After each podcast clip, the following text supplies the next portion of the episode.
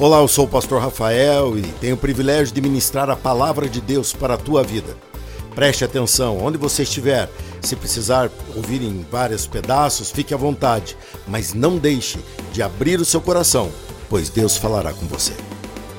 A paz do Senhor, que bom estarmos juntos, podeis assentar. E hoje, devido ao dia do pastor, eu trarei uma mensagem que enaltece e também nos conscientiza desse importante trabalho que faz de nós igreja em Cristo Jesus. Você vai ver isso comigo durante essa mensagem.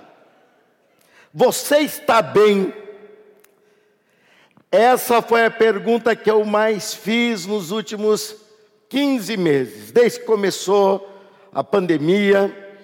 Eu tenho feito isso através do zap por muitos meses, afastado do pessoal depois aqui, até hoje insistindo e me esforçando para que as pessoas sintam paixão por Cristo ao ponto de vir à igreja, reunir-se com o povo, temos espaço.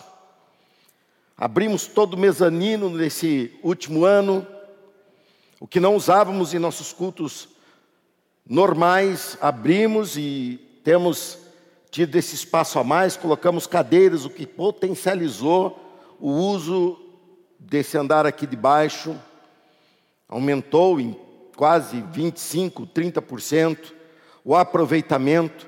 Tudo isso necessário, principalmente nesse período em que temos que atender a exigências de distanciamento.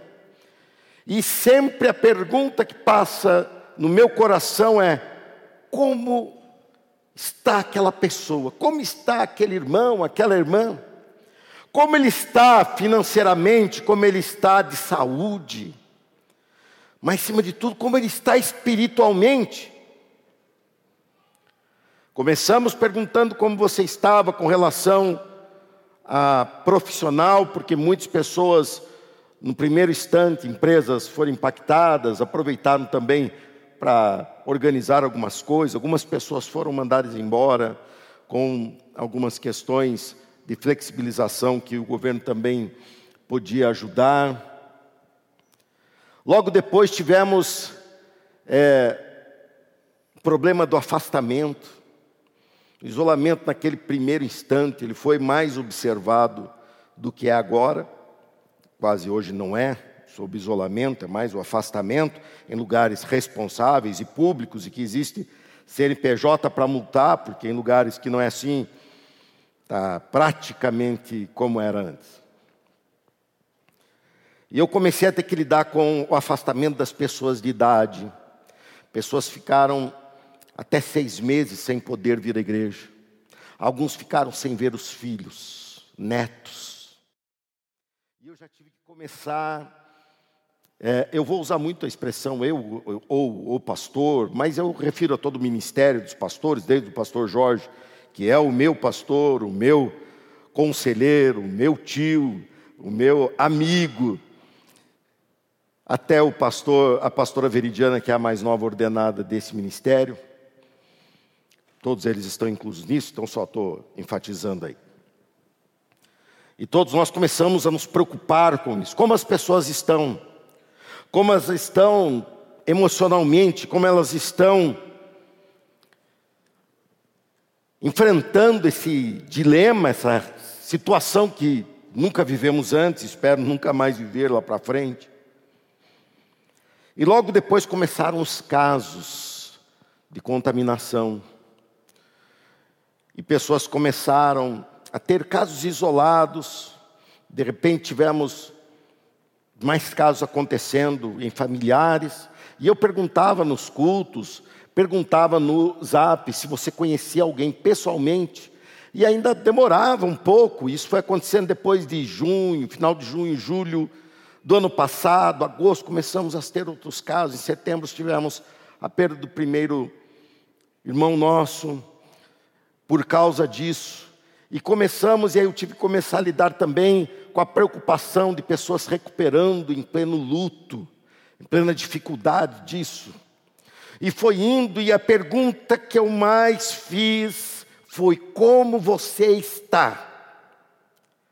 Algumas pessoas me responderam, e eu coloco no altar de Deus a resposta que elas colocavam, assim: ah, pastor, eu estou bem, só estou aí receosa de ir ao culto, e eu fazia pergunta assim, mas você está indo em algum outro lugar? E as pessoas ficavam até brabas às vezes. Eu vou, mas eu vou porque eu tenho que ir. Puxa vida. E eu ficava me sentindo o último da fila. Mas mesmo assim, algo em mim fazia com que eu insistisse em perguntar. Acontece que eu fui concebido, vinha este a esta realidade, Deus soprou fôlego em mim, porque Ele tinha um propósito no coração dele, antes ainda que eu fosse gerado no ventre da dona Alicia, Deus tinha um plano, e você vai ver que você é deste plano por parte dele, eu e você nos encontramos nesse plano. Deus tinha um propósito de que eu fosse pastor, Deus tinha me separado para que eu fosse pastor. E junto disso, ele me apresentava que com o pastoreio, ou ser pastor, juntamente surge a realidade de cuidar. Porque ser pastor envolve em amar. E porque ama, cuida. Pastores que não cuidam, não é porque são folgados, é porque não amam. Irmãos, eu acompanho muitos, muitas famílias que dão à luz a uma criança, e eu vi moças totalmente tranquilas, desligadas, de repente, quando se torna mãe, você vê nascendo junto com ela um, cuidado, uma, junto com a maternidade, um cuidado, um, um, uma, uma preocupação que eu conhecia talvez desde a adolescência. Hoje eu, eu já estou há tanto tempo que dá tempo já de começar a celebrar casamentos de crianças que eu apresentei em oração a Deus. E eu vi aquilo e eu pensava o que fez essa moça mudar de dinâmica, o que fez ela levar chacoalhão? E a resposta é: não é a responsabilidade, é o amor que gera essa responsabilidade.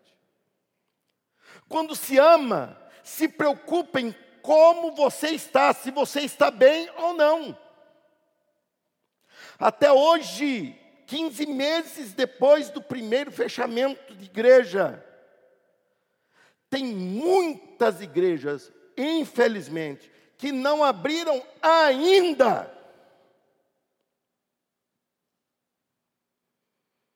Como conseguem?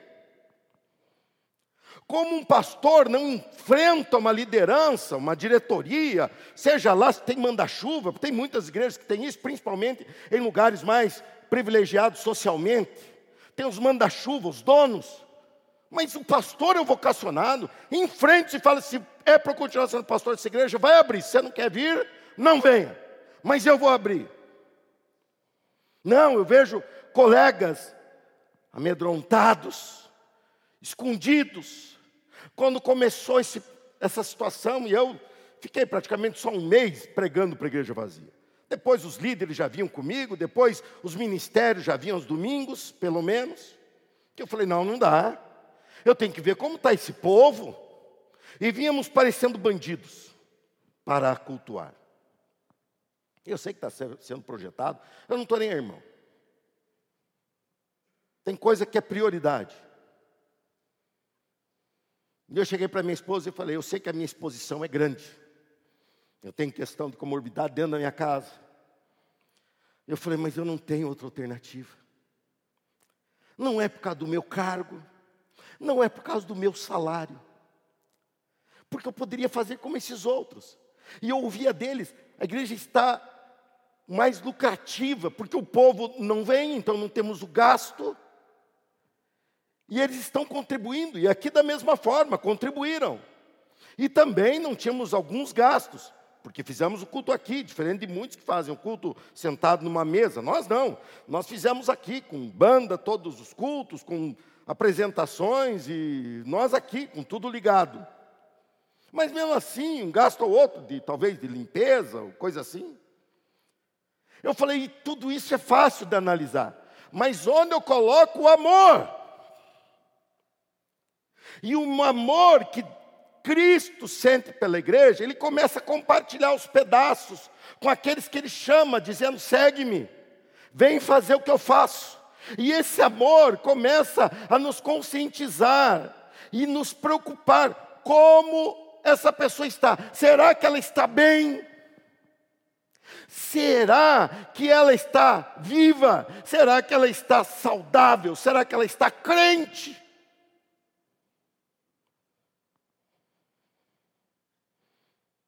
Falei com colegas de outros estados, porque esta igreja ajudou alguns pastores até mesmo a comer. Porque Deus nos deu condições para isso, e eu me disponibilizei, sabendo que igrejas pequenas ou novas foram impactadas com mais crueldade. E alguns me falavam de colegas que estavam é, falando assim: nossa, como está sendo um momento de renovo e de paz para mim, porque eu não preciso ficar cuidando das pessoas. Um outro colega me falou assim: escrevi dois livros. Eu falei, meu Deus, se eu fosse escrever livro nesse período, o livro ia ser assim: o que fazer sendo um pastor preocupado? E os capítulos seriam assim tenebrosos de ler. Eu falei, toda a minha atenção, minha energia minha preocupação era: você está bem? E eu mandei, do começo dessa semana, um post, no, no final de semana agora, um post, e as pessoas estão tão habituadas a ver que elas bate, bateram somente o olho e viram ali escrito, você está bem, e não viram nem que tinha horário de culto, que era título de pregação, e muitos me responderam, eu estou, pastor, e o senhor como está? Eu falei, eu estou preocupado. eu estou preocupado porque o caminho que eu tenho de falar com você não é confiável. É um caminho que você já está saturado, já está cansado de ver ali recados, e muitas vezes a pessoa vê, mas não enxerga. Eu preciso cuidar, e isso é agradável a Deus. Ser pastor e cuidar é a mesma coisa. Se você pensa que é possível um pastor não cuidar, ele não é um pastor, talvez ele seja um pregador. É possível sim ser um pregador e ter título até de pastor, mas sem ser pastor. Pastor, ele cuida das ovelhas. É essa, é esse, é essa ilustração. Ovelhas cuidadas pelo pastor. E esse cuidado é agradável a Deus, mas aí começa a minha mensagem. Esse cuidado precisa ser regrado. Esse cuidado precisa ter critérios. Porque não é porque se ama que se faz tudo que o outro quer, principalmente quando se trata de coisas ruins. Pelo contrário, por amor ensinamos, por amor doutrinamos, por amor exigimos, por amor castigamos os nossos filhos. E é por amor. Então, como vemos isso na Bíblia?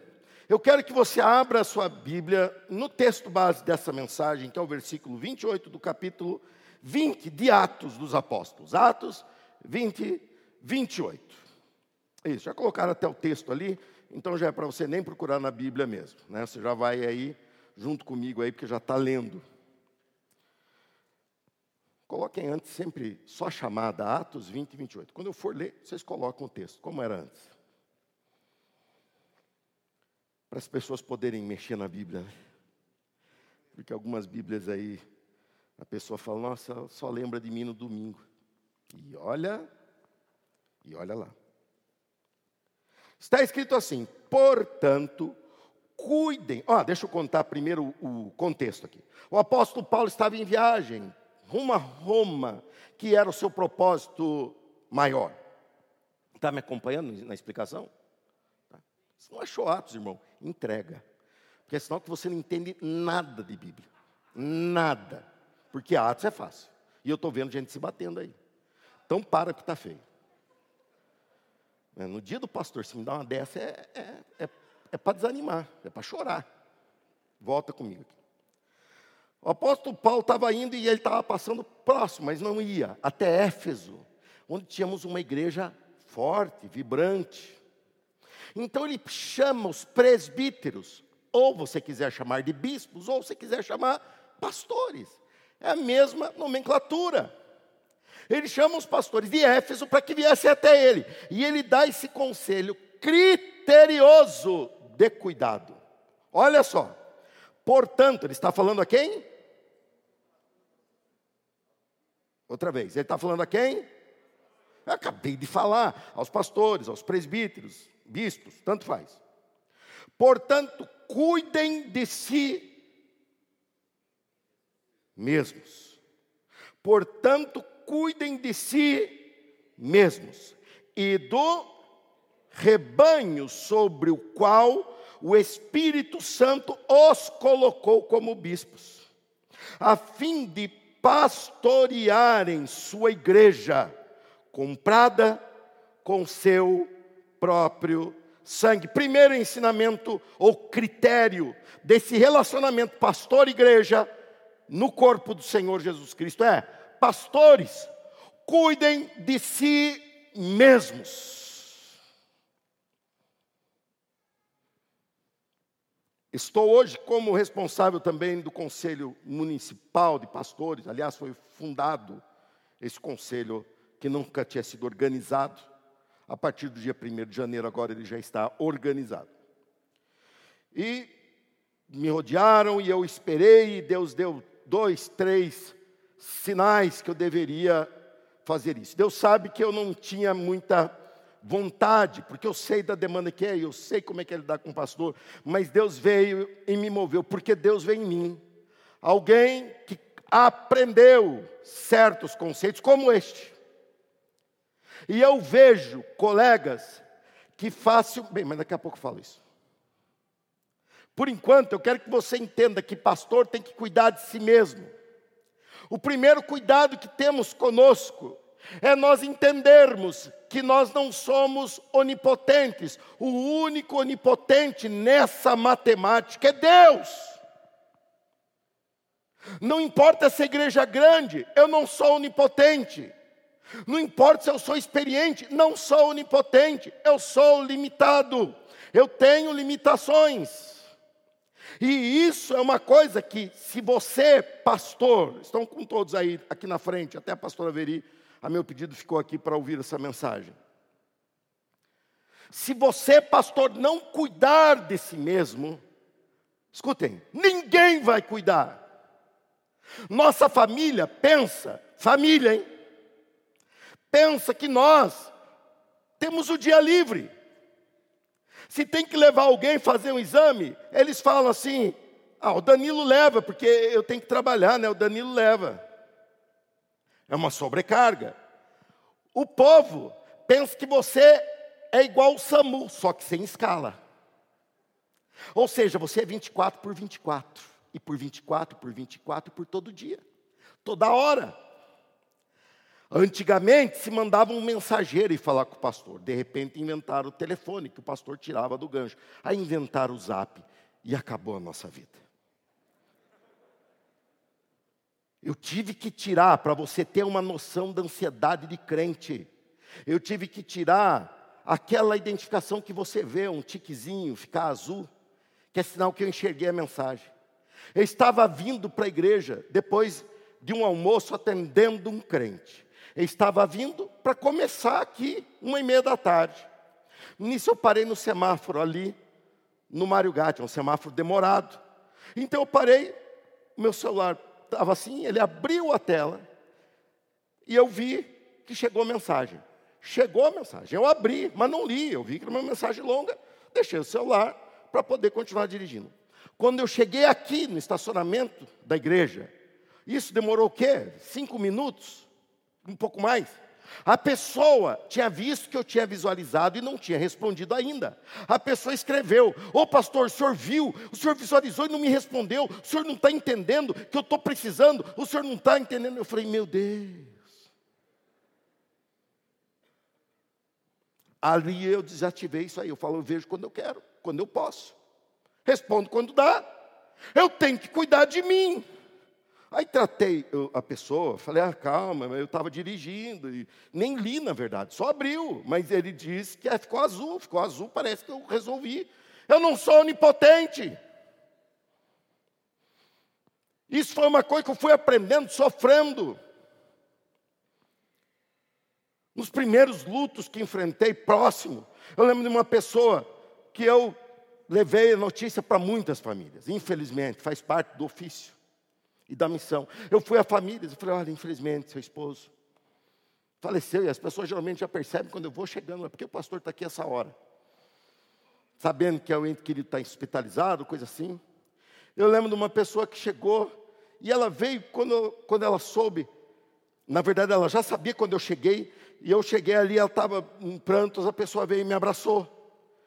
Eu abracei e falei: oh, vamos, Deus vai nos dar força, coisa assim. Deus vai te consolar. A pessoa olhou para mim e falou: Mas não passou. Eu lhe falei: Passou o quê? Minha tristeza. Eu falei: Você achou que você me abraçasse? Eu não sou onipotente. Você está entendendo?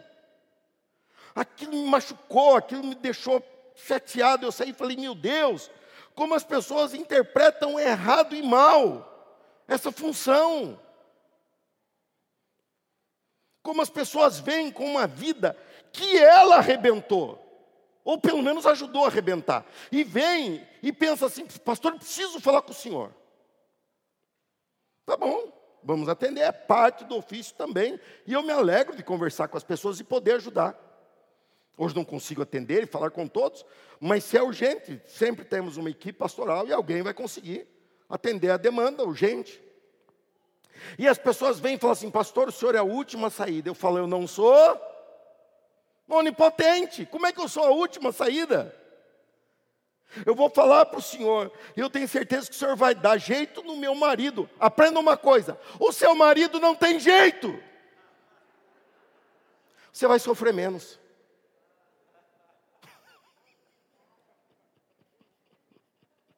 Nem sua mulher tem jeito. Pastor, você dá jeito no meu marido. Nem o marido está ali, eu falo, vou dar jeito como? Ai, pastor, que Deus transforme o coração dele. A transformação vai acontecendo mediante o exercício da palavra de Deus. Há uma, uma, uma, ideia de fantasiosa. Jesus, no ministério dele, nós não vemos a pessoa perdendo a identidade dela e se tornando outra pessoa. Ela não perdeu, ela transformou mediante o cumprimento da palavra de Deus. Por isso é tão importante a prática da palavra de Deus. Aí eu venho com princípios, a pessoa olha e fala, mas vai demorar sim? Eu falo, você conseguiu destruir em 20 anos, por que, que eu tenho que resolver em 20 minutos? É, não é? Eu não sou onipotente, pastores, cuidem de si mesmos, você não é onipotente. E se o crente, porque eles fazem isso, se ele chega interpretando você errado, senta com ele e fala assim: irmão, eu tive que almoçar eu tive que dormir. Eu sou carne que nem você, em função diferente, só isso. Eu sou pastor, você é ovelha. Eu estou tentando ser agradável a Deus, te pastoreando. Tento ser agradável a Deus, me ouvindo. Pastores, cuidem de si mesmos. É o primeiro ensinamento nesse critério. Cuide de si mesmos, que se você não cuidar, ninguém vai cuidar. Cuidar de si mesmo é priorizar a vontade de Deus, a agenda de Deus, diante da agenda do povo. Se dá para conciliar as duas, ótimo, é muito bom ser agradável e sair bem na fita. Mas se é necessário confrontar para priorizar a agenda de Deus para aquela igreja, eu lhe digo, pastor, isso será saúde para você. Obedecer a Deus, porque a igreja tem uma mania de achar que a gente trabalha para a igreja. Não, eu fui chamado não foi pela igreja, foi pelo Deus, e eu sirvo a Deus nesta igreja. Eu não trabalho para a igreja, eu trabalho para Deus, o que torna meu trabalho ainda muito mais importante, relevante e responsável. E servir a você é porque Ele manda. Mas saiba, quem manda nessa história é Ele, a palavra dEle. E se é para atender a Ele,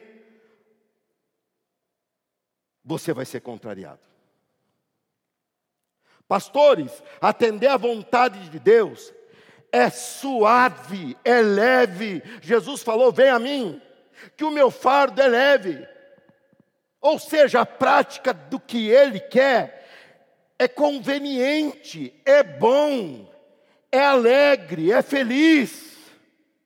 Porque Ele é bom, porque Ele é alegre, porque Ele é feliz, e porque servir a Ele fazer a vontade dEle gera vida em todo mundo. Mas não pense que isso ganha em votação de igreja.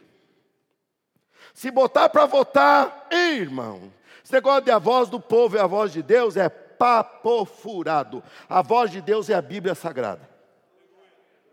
E o povo que é a voz de Deus é o povo que cumpre a Bíblia Sagrada. Essa igreja aqui é uma bênção de pastorear. Nem sempre foi assim. Mas de alguns anos para cá, meu Deus, é uma bênção. Eu mudo horário de culto, ninguém vem me perguntar o que aconteceu. Até porque eu aproveito o momento tudo bagunçado também. Situações, não, o pastor falou, é isso aí mesmo. Há, uma, há essa liga. Mas volta e meia, é lidar com pessoas. E eu sou vocacionado para isso.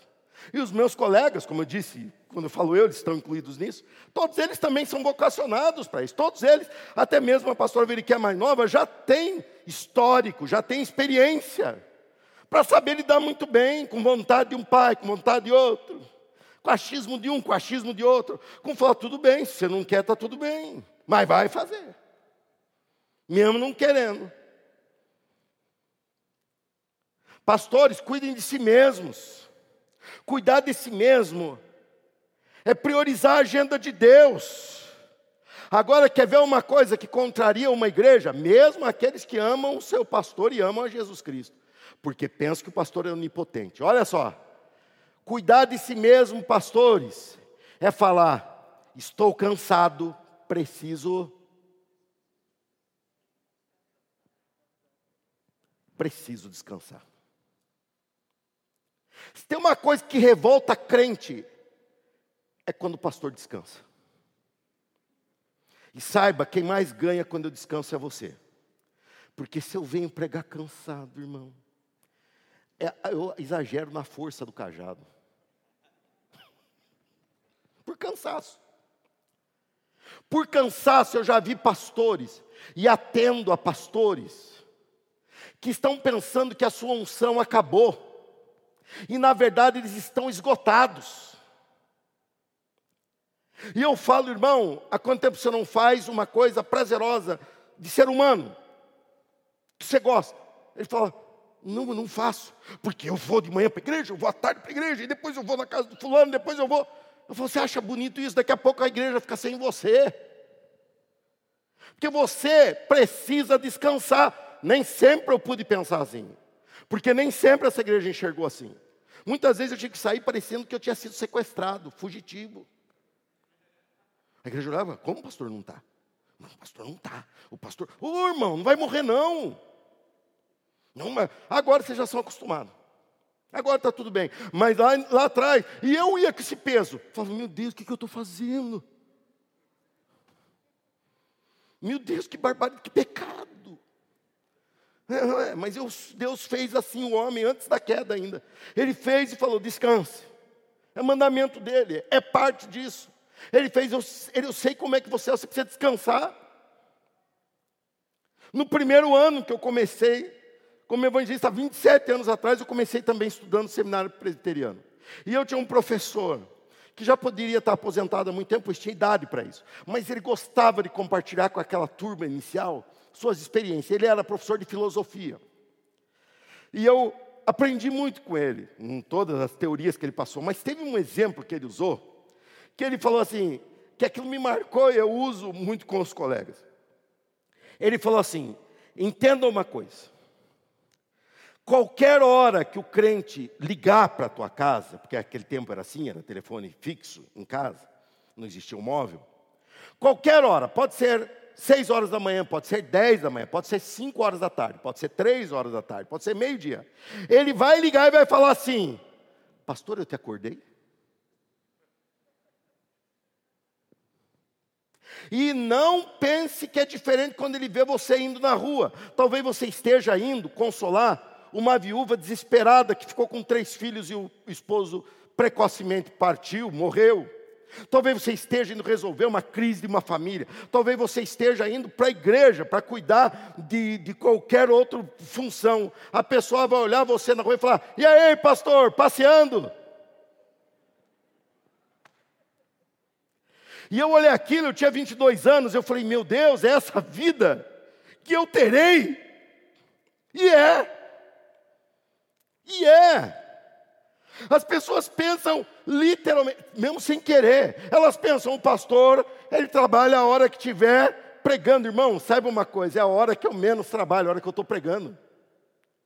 Essa hora é o maior prazer, porque eu estou te vendo, porque você está aqui, porque a palavra de Deus está sendo explanada, isso está em mim. Se me deixar falar em qualquer hora do dia, eu falo, isso não é trabalho, isso é prazer. Mas o crente pensa assim, e pastores, ouça, cuide de si mesmos, porque o povo não vai falar, pastor, você precisa descansar. É você que tem que descansar. É você que tem que tomar essa postura. Esposas dos pastores e esposo da pastora Veri. Cuidem dos pastores. Nessa igreja, vocacionado, vocação é uma coisa individual. Nessa igreja, vocação é individual, casamento é coletivo. Pode acontecer de uma esposa de pastor ser pastora, pode acontecer de um esposo de pastora ser pastor, mas tem que ser vocacionado. Caso contrário, a vocação dele é cuidar de você, pastor. Não pesa na cabeça dele, porque ele já tem uma cabeça pesada. Não leva assuntos da igreja para dentro. Familiares de pastores.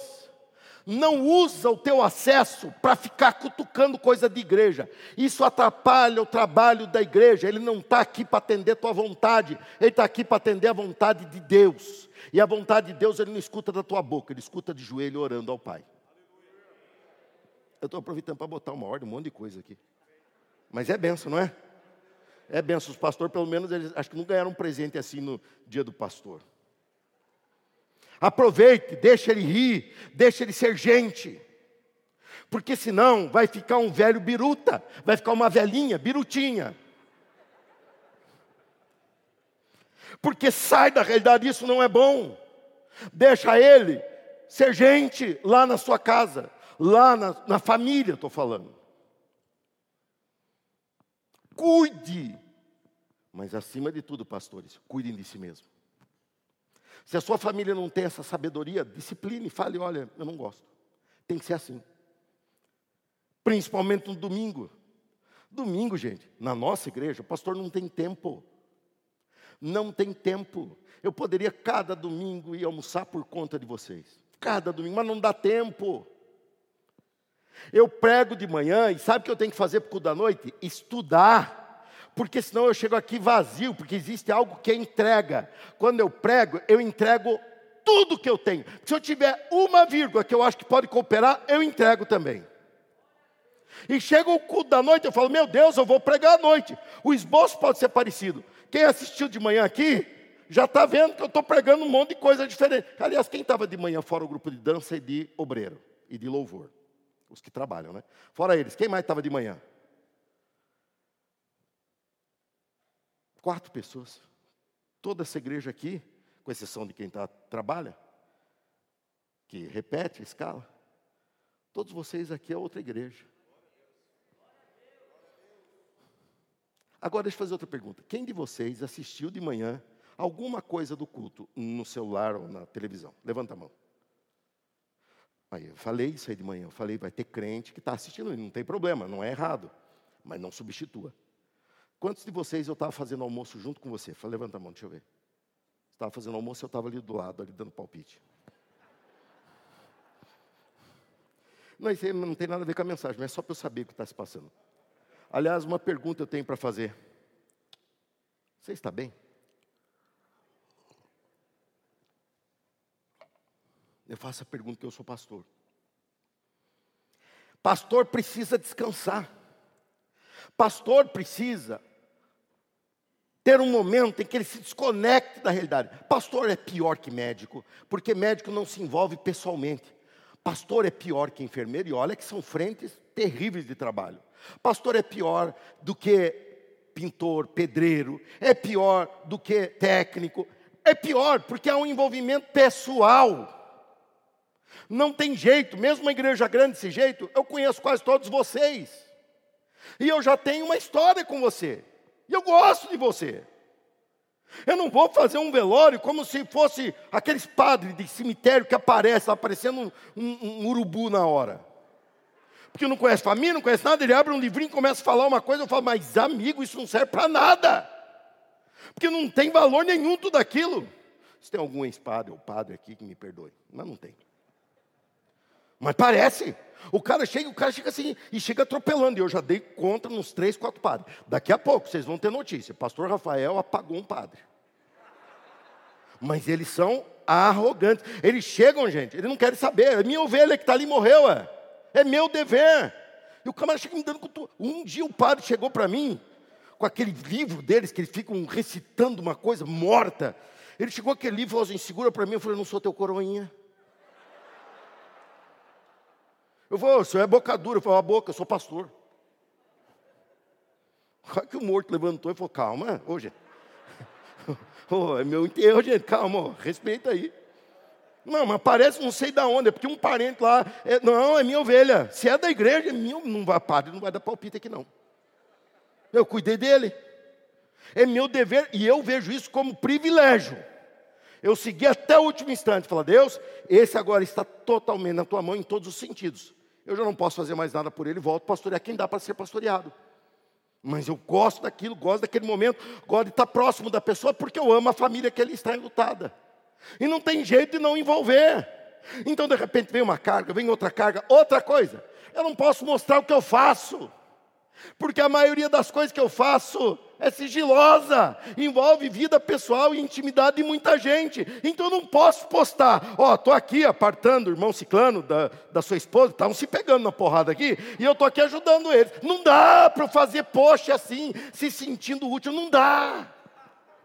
Não dá. Muitas vezes nós, entre os pastores, estudamos uma forma de falar um para o outro, porque sabemos que aquele tem mais é, é, conhecimento daquela pessoa, então a gente compartilha. Mas mesmo entre nós, nós não abrimos assim, porque respeitamos. Aí às vezes a pessoa chega e não está nem aí com tudo que você já passou. Pastores, cuidem de si mesmos. Pastor chega para mim e fala assim: Pastor, estou pensando, surgiu uma oportunidade de eu ir para tal lugar, ou descansar, eu vou ter que me ausentar, porque muitas esposas trabalham de segunda a sexta, é o único jeito da pessoa se ausentar é de sexta a segunda. Eu falo sempre assim, vai, porque é muito melhor a tua ausência temporária do que tua presença esgotado. Vai, e vai mesmo. E eu chego aqui, eu seguro diante da igreja. Falo, fulano foi descansar. Meu Deus! Mas foi. Porque ele não é onipotente. E porque ele está obedecendo um princípio do cuidado. E o primeiro que ele tem que cuidar é ele próprio. O pastor cuidar de si mesmo é saber lidar com quem não quer ser pastoreado. Sabe quem não quer ser pastoreado por você? Ok. É um direito da pessoa. E eu posso falar com autoridade nisso, porque fui vice-presidente por 19 anos. E tinha pessoa que o pastor Jorge se dividia entre duas e por um tempo até entre três igrejas. Então, às vezes, ele vinha um domingo e faltava dois. Mas geralmente ele vinha um, faltava um, e assim, ele estava em outra igreja dele, cuidando. E eu era o fixo ali. Ele me preparou para isso. Eu cumpri minha missão até o último instante. Quando ele quis assim, ele passou deu andamento. Quando ele quis, não partiu de mim. E eu lembro de muitas vezes a pessoa vinha assim, pastor, eu preciso falar com o senhor. Fala, não, pois não, fala. Pastor Jorge, vem hoje. falava, não vem, ué. Mas muitas vezes eu falava, pô, mas eu posso ajudar alguma coisa? Posso orar? Posso clamar? Aí com o tempo eu falei assim, é um direito da pessoa. É um direito dela. Glória a Deus. E azar do pastor Jorge, que vai sofrer na mão dessa pessoa. E aquilo trouxe paz. Saber lidar com quem não quer ser pastoreado. Pastor, olha, eu quero falar com o senhor, porque eu vi na internet um pastor falou: opa, se você viu um pastor, primeiro, eu não vou ficar contradizendo o pastor, porque eu não sei qual é a unção dele diante de Deus, eu não vou achar sarna para mim. Entre em contato com ele. Mas o senhor é meu pastor, então escute a mim.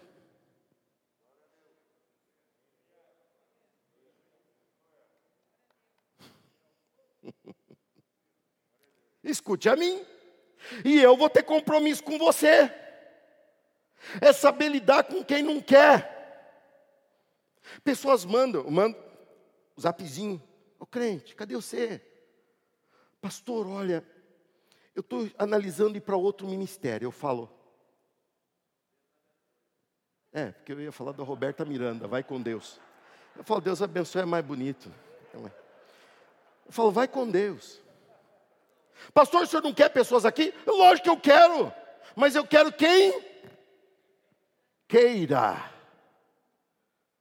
Porque é como se fosse um relacionamento, um casamento, um namoro, uma amizade. Se a pessoa não quer, Deus abençoe. E eu tenho um recurso, antigamente era burocrático, tinha que passar para a Assembleia, agora eu sou dono do meu zap. Eu vou lá e ele pergunta, excluir? Eu falo, excluir? Eu falo, simples. Porque a pessoa quis.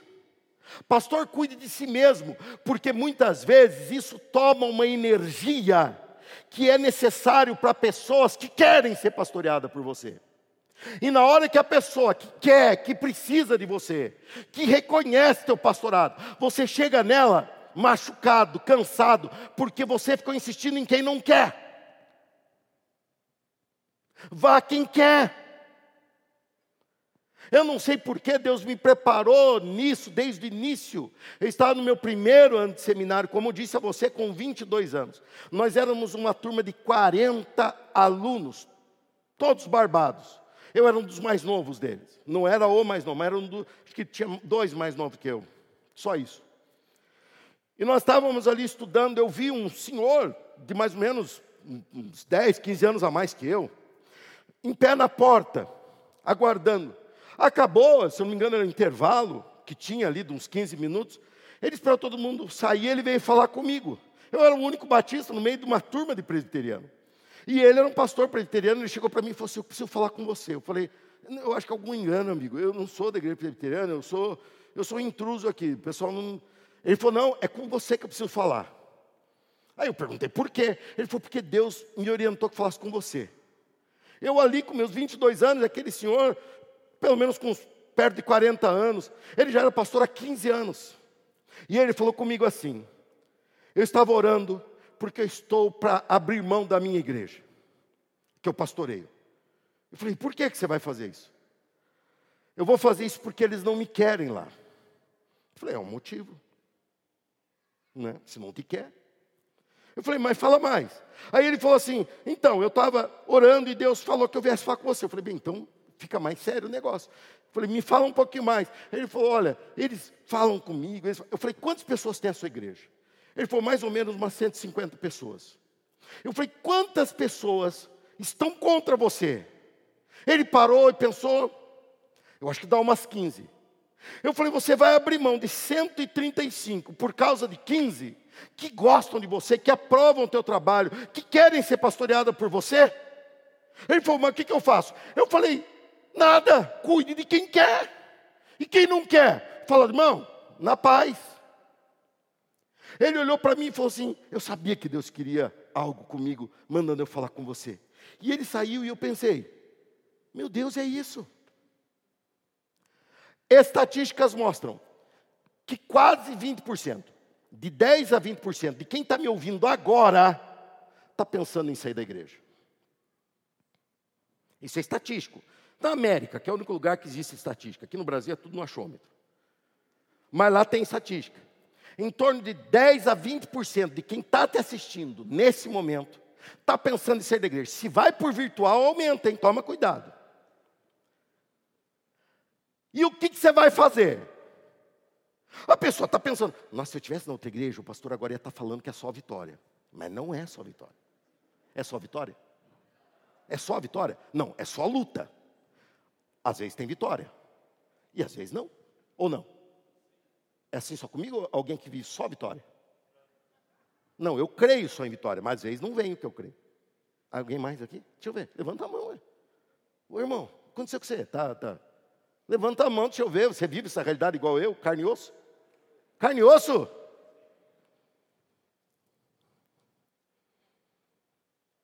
A sorte é que nesse momento na outra igreja, tem mais ou menos 10 a 20% pensando em vir para cá também. Aí fica tudo igual, ué. É a vida. O que eu posso fazer? É estatística. Estatística não se aplica só a mim, tem que se aplicar a todo mundo. Não é assim? Mais outra coisa, pastor, cuide de si mesmo. Tá boa essa mensagem, irmão? Estão aprendendo alguma coisa com isso?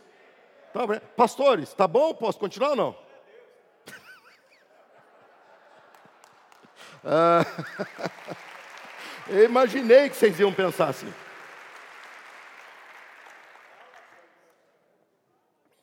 Outra coisa, pastor, cuide de si mesmo. O que, que ele disse ali? Ó, critério: pastores, bispos, presbíteros, que é tudo a mesma coisa, cuidem de si mesmos. Primeira coisa é isso. Aprendam uma coisa, pastores: a lidar com o grupo louquinhos de Cristo. Porque ele tem aumentado. É de bênção, tem que ir para o céu essa pessoa também. Mas ela não é muito boa da cabeça. Então, ela chega, sabe, você sai aqui cumprimentando. Algumas pessoas falam, ô pastor, ore por mim, eu estou assim, ok. Outro fala assim, ô pastor, eu estou andando no meio de vocês, é uma multidão. A pessoa, pastor, ou às vezes a pessoa, pastor, precisava falar com o senhor, eu falo, meu zap está no mural, é só você me chamar. A maioria de vocês, se não todos, tem meu zap, é só você mandar. Eu não deixo ninguém sem resposta. Às vezes eu não consigo responder imediatamente, mas respondo. O doidinho por Cristo, que existe até o ministério do Lucinho lá, louco, porque eu não gosto de loucura. Loucura não existe no cristianismo. Mas tem os louquinhos. Jesus ama, a gente tem que amar também. E aliás, igreja é um lugar que louquinho ama. Ele ama. Porque ele chega aqui, a gente é paciente com ele. Ele não é muito bom da cabeça, mas a gente, oh, a gente ama. A gente fala, oh, irmão, que isso? Chega aqui, ó. Fica junto aqui. E de vez em quando ele dá aquela batida fora do bumbo, ele está batendo, buf, bate no nada. E você tem que ter paciência. Mas quando é ovelhinha, ele chega no pastor, pastor, ainda bem que eu vi o senhor. Lógico que você ia me ver, você veio na igreja. Eu quero, será que dá para conversar com o senhor? Não dá, olha o horário, está correndo. Eu estou em culto. Não, mas eu preciso falar com o senhor o seguinte. Não, doidinho, presta atenção. Eu amo você, você é ovelhinha, você é salvo por Jesus e eu também. Só que existe critério. O doidinho por Cristo, que não é por Cristo, é doidinho de Cristo. Ele chega aqui e ele absorve todo mundo. Porque tadinho, ele não tem noção. É o irmão sem noção. Então o que você tem que fazer? Pastor, cuide de si mesmo. Fala para o doidinho, não vou falar com você agora. Depois a gente conversa. Irmãos, eu tenho aqui muito doidinho, disciplinado, obediente e abençoado. Tem. Tem uns aqui que são fiéis e eu dou atenção para ele, mas do jeito que é para ser. Sabe por quê? Porque no início eu sofri muito com isso. Porque eu não tinha esse respaldo. Eu pensava, eu tenho que ajudar todo mundo. Calma, eu tenho que ajudar. Mas dentro de um senso de normalidade. Aí chegou o doidinho, não, o senhor, e, e, arrasta às vezes. Teve uma, uma vez que veio arrastando o marido. Eu olhei para aquele marido, ele vinha assim. Eu olhei e falei, eu falei, o que está acontecendo com você? Ela, o senhor precisa dar um jeito do meu marido, porque o meu marido não me respeita e o marido olhando para mim. Eu terminei, eu falei, eu posso falar sozinho com ele? O que, que o senhor vai falar com ele sozinho? Eu falei, irmã, eu não sou seu marido, irmã. Ô crente, eu não sou. E conversei com o irmão, ele falou, pastor, não aguento mais. Eu falei, eu entendo você. Eu entendo, mas na casoca doida fica crente. Mas não deixa assim ela te jogar para um lado para o outro, não. um dia uma irmã, e ela era um barato. Ela tinha uns três filhos. Ela vinha para a igreja sozinha com os três filhos e vinha. E ela chegava para mim, pastor, meu marido falou que vai pegar o senhor.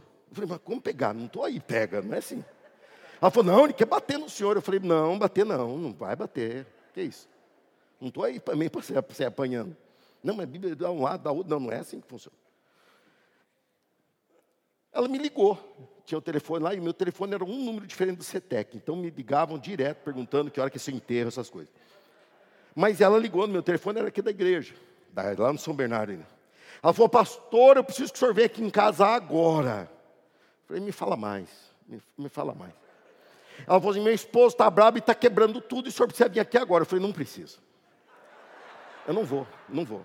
Mas pastor, ele está quebrando tudo. Eu falei, por isso que eu não vou. E se for demônio? Eu falei, e se não for? Tá, é meio a meio aí, pode ser, mas pode não ser. Eu não vou, mas o senhor precisa vir, doidinha de Cristo. Eu não vou. Aí eu falei, ó, começa a repreender. Assim que se expulsa o demônio, e por telefone eu fazendo um, um, ali uma, um, descarrego via satélite. E eu falando assim, ó, fala assim, fala assim. Ela, pastor, meu marido parou de quebrar. Eu falei, continua, continua, não para. E ela foi indo, Resultado, ela chegou e falou assim: Pastor, meu marido falou que ele vai para a igreja se eu for com ele, mas tem que ser outra igreja. Eu falei, irmã, vai, é de Deus esse negócio. Seu marido vai se converter e outro pastor vai apanhar e não eu. Por quê? Porque era doidinha. Pastor, cuide de si mesmo. Aprenda a lidar com os doidinhos. Porque a pandemia vai deixar alguns piores. E eles vão procurar o quê? Não vai ser o Dória, não vai ser o Mandetta. Eles vêm na igreja batista das Amoreiras. Aliás, o pastor Danilo está falando que os ministérios estão crescendo. Podemos abrir um com a permissão do, Lucinho, Loucos por Cristo. Com certeza vai aumentar na pandemia. Pastores, cuidem de si mesmos, para que vocês, segundo parâmetro, lógico, eu vou falar menos disso, porque hoje é dia do pastor, para que vocês cuidem do rebanho. Cuidem de si mesmos e do rebanho. Irmãos, cuidar das pessoas. Foi para isso que Deus me chamou para essa realidade. Estamos no meio de uma pandemia, mas Deus me capacitou, assim aos meus colegas, nos capacitou para pastorearmos em meio à pandemia. Eu creio que Deus, na sua onisciência, na sua soberania, antes que eu existisse você, Deus já tinha preparado esse nosso encontro para eu, junto com você, sermos em Cristo igreja. Quem crê que foi Deus que te trouxe para cá? Eu também creio, foi Deus que te trouxe. E com os pastores aprendendo a cuidar de si mesmo, não importa o grau do teu problema, o teu grau de dificuldade, até o quão louquinho você é, nós poderemos te ajudar muito. Porque Deus preparou isso. Eu sempre encaro assim. Eu falo: se Deus te trouxe aqui, é porque Deus viu em mim uma capacidade, ou pôs em mim uma capacidade, para de alguma maneira lhe ajudar. Mas aprendam uma coisa: ser cuidado não é só ouvir sim. Ser cuidado pelo seu pastor é também, às vezes, escutar um não. Às vezes é escutar um não.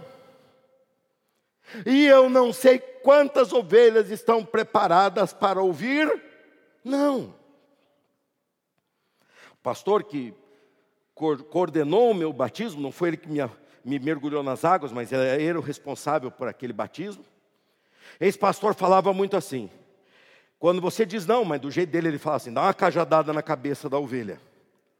Se ela é ovelha, ela vai receber e vai seguir a ordem, a direção que você está apontando. Agora, se ela é um lobo disfarçado de ovelha, ele não aguenta e ele te ataca. Ele estava querendo dizer o seguinte: diga não, e você verá se aquela pessoa está ali para ouvir o teu conselho ou para te manipular. Eu poderia falar muito mais para os pastores sobre cuidar de si mesmo diante do rebanho.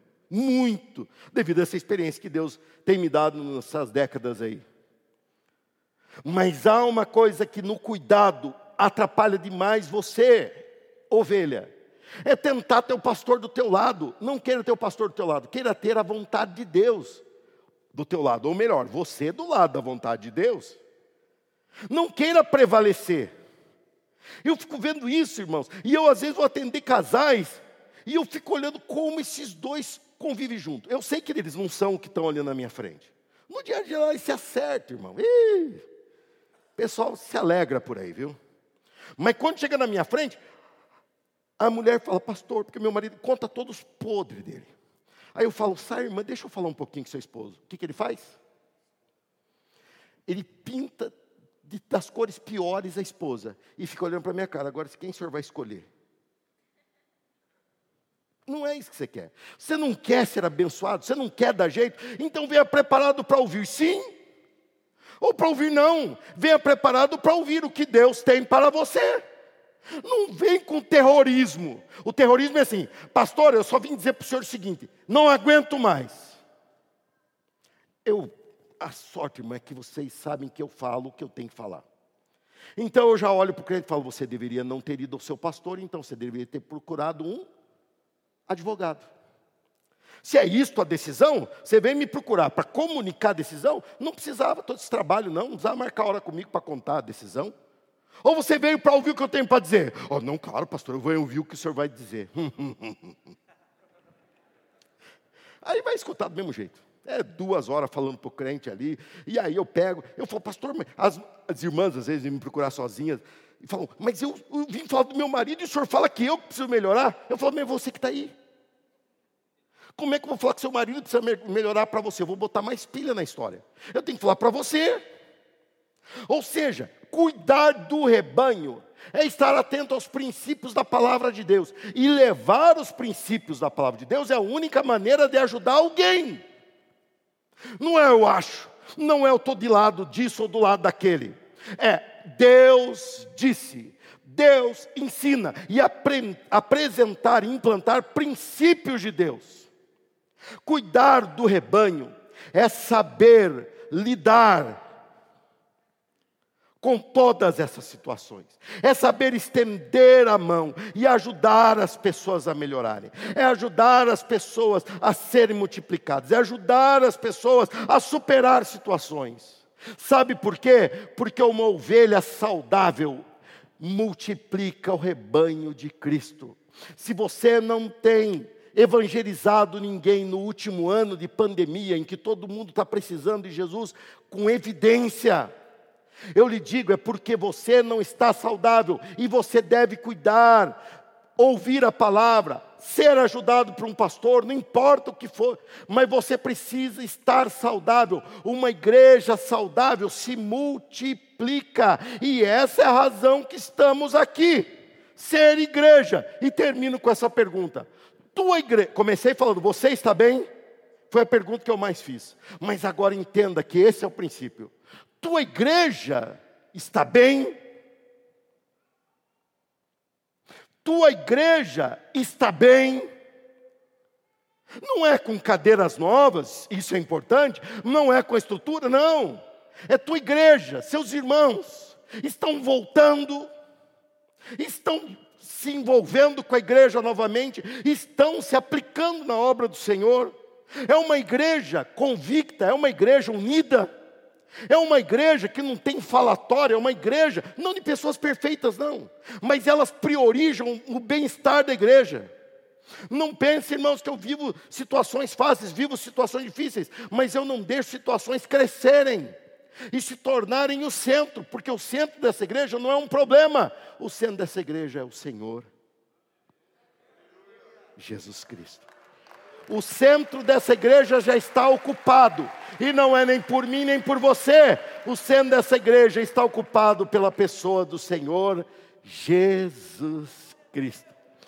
Sua igreja está bem, pois se sua igreja estiver bem, saiba, você está bem. Se a tua igreja está bem, saiba, você está bem. Não importa se você foi mandado embora, sua igreja está bem, saiba, você não está sozinho. Você vai dar a volta nisso. Não importa o que você esteja enfrentando, sua igreja está bem, você está bem. Se você está bem, sua igreja não está bem, saiba, seu momento será abalado e você ficará sem chão. Mas se você, a tua igreja está bem, tanto é que pessoas falem, por isso a alegria de vocês em saber que terça-feira teremos o culto presencial, porque é um copo d'água no meio do deserto. Você vem para cá na terça-feira, depois de um dia cansativo de correria, talvez um dia que, que faz frio como fez hoje, esse friozinho da nossa região, mas é um frio diferente. Você vem para a igreja e você chega aqui e fala: Estou no meu lugar aonde Deus me dá o equilíbrio. Estou no lugar aonde eu posso só adorar a Deus. Eu não preciso me preocupar com isso, ninguém me chama para aquilo. Eu estou aqui adorando a Deus, porque você prioriza Deus. Deus vai priorizar a tua vida. Buscar primeiro o reino de Deus e essas coisas Deus te acrescentará ser igreja. Jesus Cristo comprou a igreja. E aqui Jesus Cristo falou: Você será pastor, mas será pastor na igreja. E falou: Você será ovelha, e você será ovelha na igreja. Se você for da igreja, você é o corpo de Cristo. Se não, você não é. Senão você não tem Cristo, senão você não é dele. Pessoas estão tentando criar uma situação nova, onde não há necessidade de se frequentar uma igreja, de se ter irmãos. Irmão, se tem alguém que faz você crescer na fé, é teu irmão. Se tem alguém que faz você. E hoje pela manhã eu fiquei muito feliz que eu ia saindo. E uma jovem senhora ficou me olhando. Eu olhei e vi que não conhecia ela. Passei, só dei um, um sinal, passei. Eu já estava indo para a porta ali da minha saída, ela veio, a irmã que estava me acompanhando, falou, pastor, uma pessoa quer falar com o senhor. Eu voltei, olhei, era ela. Eu falei, ah, eu te vi ali. Ela, então, eu vim falar para o senhor uma coisa. Faz três domingos que eu estou vindo nessa igreja. Eu relutei muito para a igreja, eu visitei muitas. Mas eu falava e eu sentia Deus falando para mim que eu não precisava ser de igreja. Eu estudo a Bíblia há mais de cinco anos. E eu pensava, isso basta para mim. Mas depois que eu comecei a vir aqui, comecei a ouvir o que Deus fala na sua boca, hoje Deus me tocou e eu vou me batizar e me comprometer com essa igreja. Porque eu entendi que é necessário para ser rebanho, eu preciso ter um pastor. Para o pastor ser pastor, ele precisa ter um rebanho. Não é o título, não é o emblema, não é o dia de comemoração é olhar para você e dizer: Eu te amo em Cristo Jesus. Você olhar para mim e dizer: Eu também te amo em Cristo Jesus. E juntos nós vamos chegar um dia e entrar lá no céu.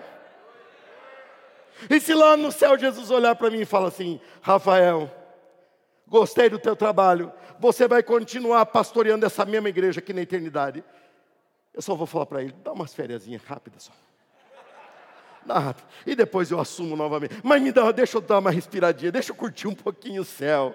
Se coloque em pé junto comigo. Jesus disse, olhando para Pedro, ele falou: Esse é o princípio, Pedro, sobre pastoreio e ovelha, sobre essa pedra eu edificarei a minha igreja, e as forças da morte, ou as portas do inferno, não a conquistarão, não prevalecerão contra minha igreja. Mateus 16, 18. Nós somos igreja de Cristo, nós somos ovelhas e temos pastor, e somos cuidados pelo bom pastor, que é o Senhor Jesus Cristo, aquele que deu a sua vida pelas ovelhas. Você acabou de ouvir a palavra de Deus. Abra o seu coração para ela, deixe com que ela produza frutos e Deus vai te surpreender no seu dia a dia. Deus te abençoe.